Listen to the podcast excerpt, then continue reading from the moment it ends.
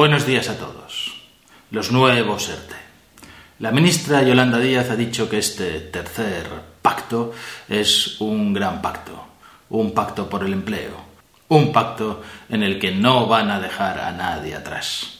También recientemente ha dicho que puede ser que si hace falta que el 31 de enero se volverán a prorrogar los ERTE, porque después de todo el gran esfuerzo que se ha hecho, después de todo lo que se ha gastado, no tendría ningún sentido dejar caer a las empresas. Lo primero es mentira. Y lo segundo no sé si es verdad, pero si lo es, es un agujero negro cada vez, cada vez más profundo.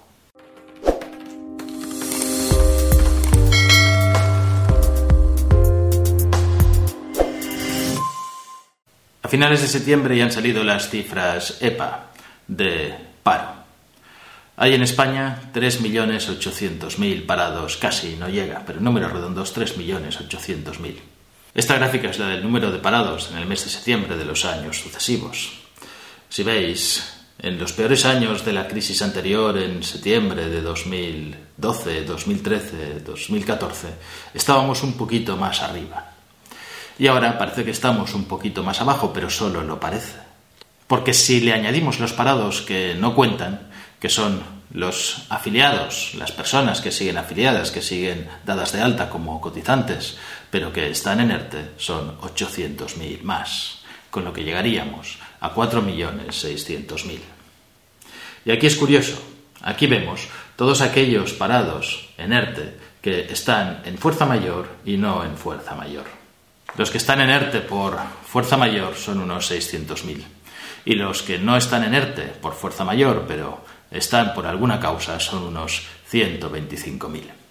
Pues estos 125.000 son aquellos de los que no se va a ocupar en general el gobierno.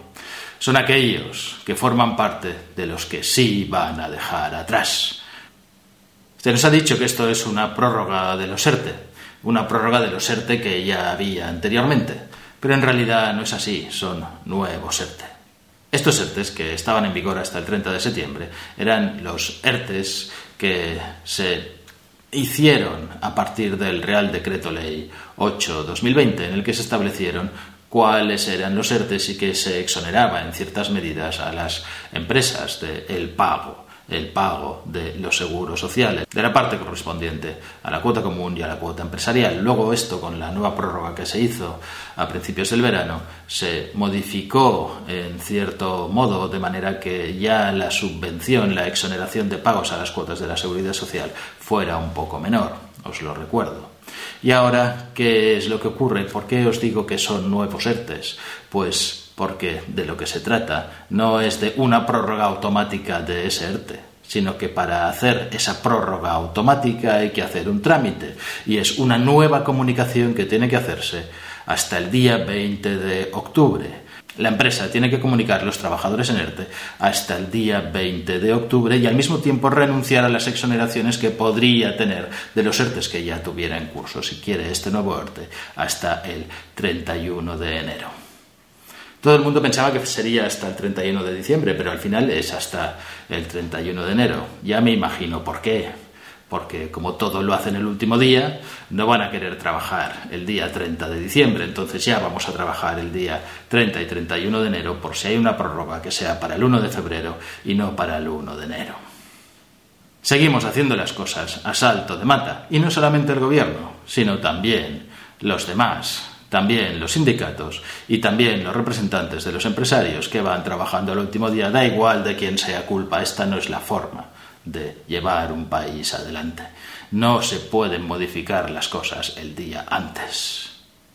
¿Y por qué os digo que hay empresas, hay trabajadores que se van a quedar fuera?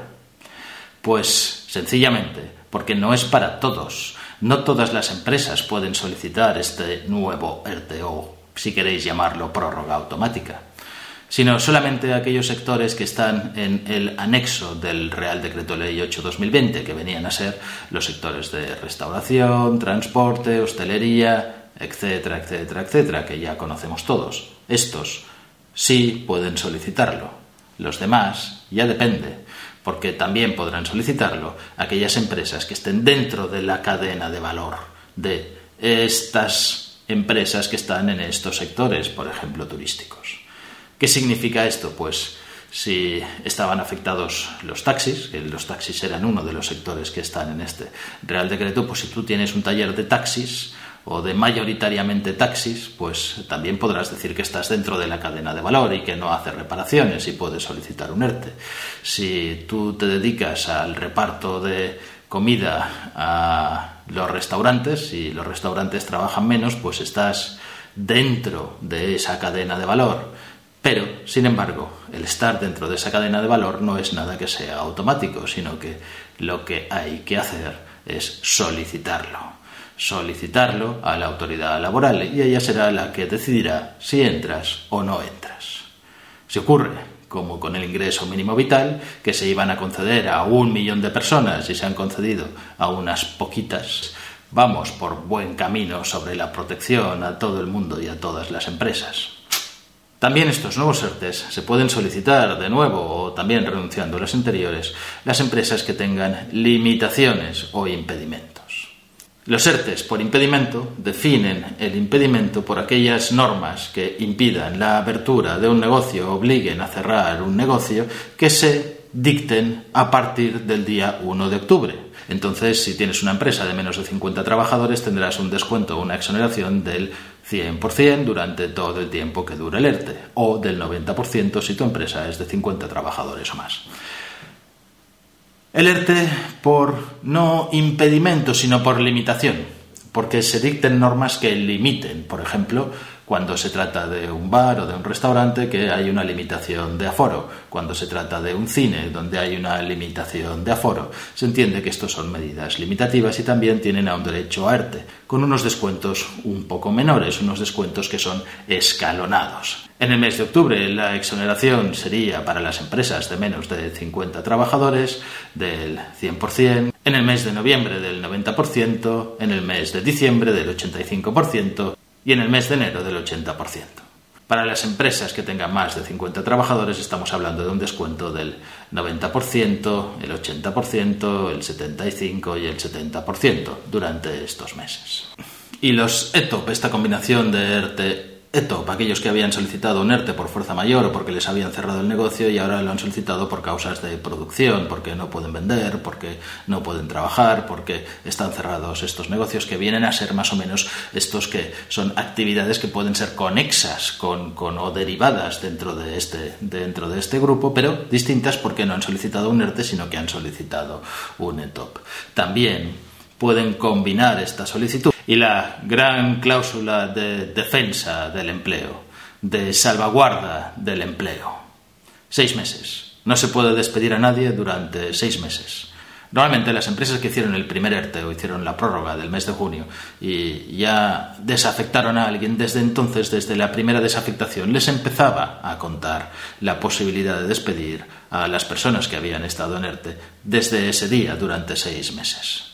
Cuando se solicite este nuevo ERTE, ¿vale? porque no es una prórroga automática, como os he dicho al principio, hay que solicitarlo, es un nuevo ERTE, y empezarán a contar los seis meses desde la desafectación, desde la desafectación del primer trabajador de este nuevo grupo de trabajadores que entrarían en el nuevo ERTE. Sin entrar en más detalles, ya vemos que tenemos más de lo mismo. Medidas cortoplacistas medidas cada tres meses que incluso se pueden volver a prorrogar dentro de cuatro meses. Ya hemos dicho que no las han cerrado en diciembre seguramente porque, claro, son vacaciones. Estamos en Navidad, estaremos en fin de año, por eso van hasta el 31 de enero. En todos los países se toman medidas, medidas a largo plazo, medidas que pretenden una previsión, una previsión y una forma de salir de esta crisis que puedan ser previstas, que puedan permitir una organización, una planificación, tanto por las empresas como por los trabajadores. Porque, señores, las empresas no pueden planificar día tras día sin saber qué es lo que va a ocurrir dentro de cuatro meses. Tienen que planificar más a largo plazo y no pueden cambiar todos sus planes de un día para otro sin saber qué es lo que va a ocurrir dentro de nada. Igual mañana cambian otra vez las cosas. Es una cuestión de seguridad jurídica, pero también para los trabajadores. ¿Qué pensamos? Que los trabajadores que están en ERTE no están sufriendo por si les van a despedir una vez hayan transcurrido seis meses. están rezando para que o las cosas vayan mejor o se vuelvan a prorrogar estos ERTES, si es que se vuelven a prorrogar. Por tanto, es malo, es malo actuar de esta manera, es malo actuar de un día para otro. ¿Es esto una real salvaguarda del empleo? Esto es pan para hoy y hambre para mañana. Porque es una mentira, una falacia. En realidad estamos con unas listas de desempleo de 3.800.000 personas, pero no es verdad hay 800.000 personas más que están en ERTE que están paradas. ¿Y de todo esto se está haciendo cargo el Estado? Pues tampoco es verdad, porque de una parte, de una parte de las cotizaciones sociales, se están haciendo cargo las empresas. De ese 10, 15, 20, 30% se hacen cargo las empresas de los trabajadores que están en ERTE. ¿Durante cuánto tiempo las empresas se pueden hacer cargo de una parte de las cotizaciones sociales de los trabajadores que no trabajan, de los trabajadores que no aportan nada? ¿Se pueden hacer cargo a perpetuidad? Esas son medidas a cargo de otros. Hay que reconocer de una vez la verdad. No son 3.800.000 parados, repito, son 4 millones y medio de parados. Y si queremos que ellos tengan un poco más de poder adquisitivo que lo normal, no carguemos a las empresas sino reconozcamos que son parados, parados de verdad. Mejoremos sus prestaciones de desempleo, que cobren el 70% de su base reguladora como si estuvieran en ERTE durante más tiempo, durante un año más, si se quiere, pero descargando a las empresas, que son las que al final tienen que volver a recogerlos, tienen que volver a contratarlos. Y necesitamos que tengan fondos, que tengan liquidez, que recuperen su trabajo. De otra forma, al final, las cosas, el invertir dinero improductivo, que es lo que está ocurriendo, invertir dinero en pagar cotizaciones sociales de trabajadores que no trabajan, aunque sean pocas, podrán aguantarlo las empresas que tengan suficiente liquidez. Los préstamos ICO van a tener que empezar a devolverse el año que viene. Los préstamos ICO son eso, son solamente préstamos. Luego hay que devolverlos aunque sea a un interés bajo. Y sí, ha sido una ayuda, pero no solamente para pagar cotizaciones sociales, sino para muchas otras cosas. Para pagar impuestos, por ejemplo.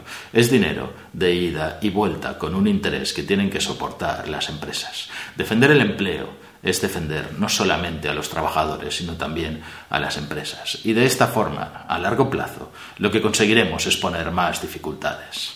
Y yo no sé qué es lo que no se ha aprendido del desastre de gestión de los ERTES, porque ha sido un desastre. Han tardado muchos trabajadores meses en cobrar y lo que hacemos, teniendo que hacer nuevas solicitudes, nuevas tramitaciones, es volver a sobrecargar a las empresas con trabajo administrativo, pero sobre todo al Estado, sobre todo al SEPE, que ya no fue capaz de tramitar correctamente los ERTES anteriores y a ver si es capaz de tramitar correctamente los nuevos ERTES, más que correctamente, en plazo.